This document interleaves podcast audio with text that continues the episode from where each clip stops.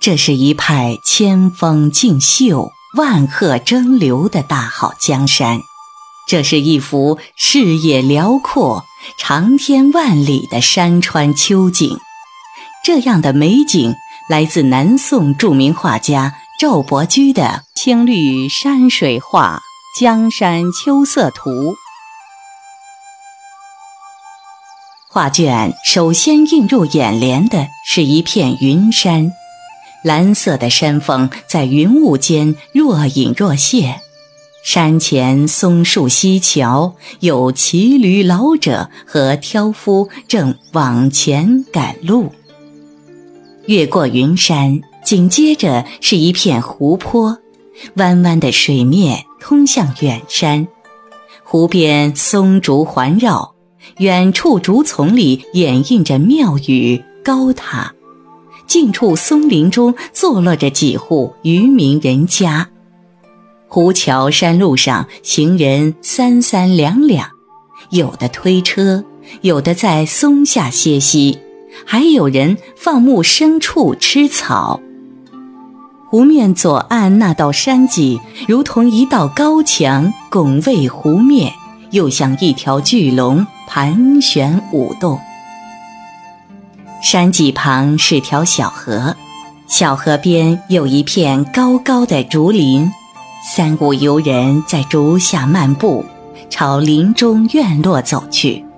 后面山峰突兀，楼台、馆舍、游廊依山势而筑，两三游人正在登山爬坡。竹林左边是一湾流入岩洞里的湖水，岩洞上白云缭绕，一道瀑布从倒悬的岩石下直泻向湖面，宛若花果山水帘洞一般，引得岸边游人驻足观赏。过了这湾湖水，山前松林修竹，有文人雅士在一座庙宇前交谈。旁边松树下，仆人正在照看着几匹驴儿。竹林左边，一条清溪从山里流淌而来，溪水湛蓝清澈，可见水底溪石。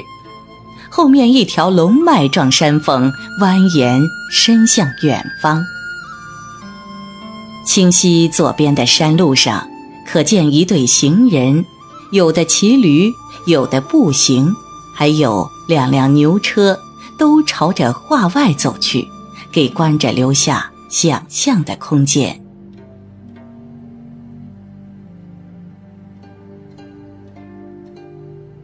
整幅画用笔秀劲，布置精工，着色清丽，山石土坡以线条为主，辅以水墨皴擦。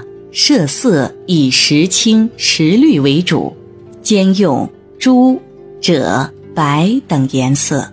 在透视效果上，前面水岸坡地采用俯视取景，后面群山采用高远法构图，使画面视野十分开阔。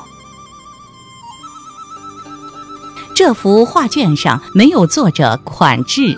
画面上留有乾隆御览之宝、石渠宝笈等前印，共十余方，表明此画最后辗转流入清内府之中。画卷托尾处有明初洪武八年太子朱标所撰写的题跋，朱标在跋文中点出此画是赵千里《江山图》。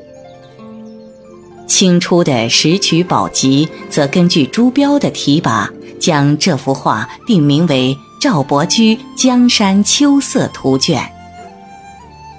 赵伯驹，字千里，宋世宗亲，是南宋著名青绿山水画家。自隋代展子虔的《游春图》开中国青绿山水画之先河以来，经过唐代李思训。李昭道等画家的实践，到了宋代，青绿山水画已十分成熟。赵伯驹的这幅《江山秋色图》正是这一时期青绿山水画的代表性作品。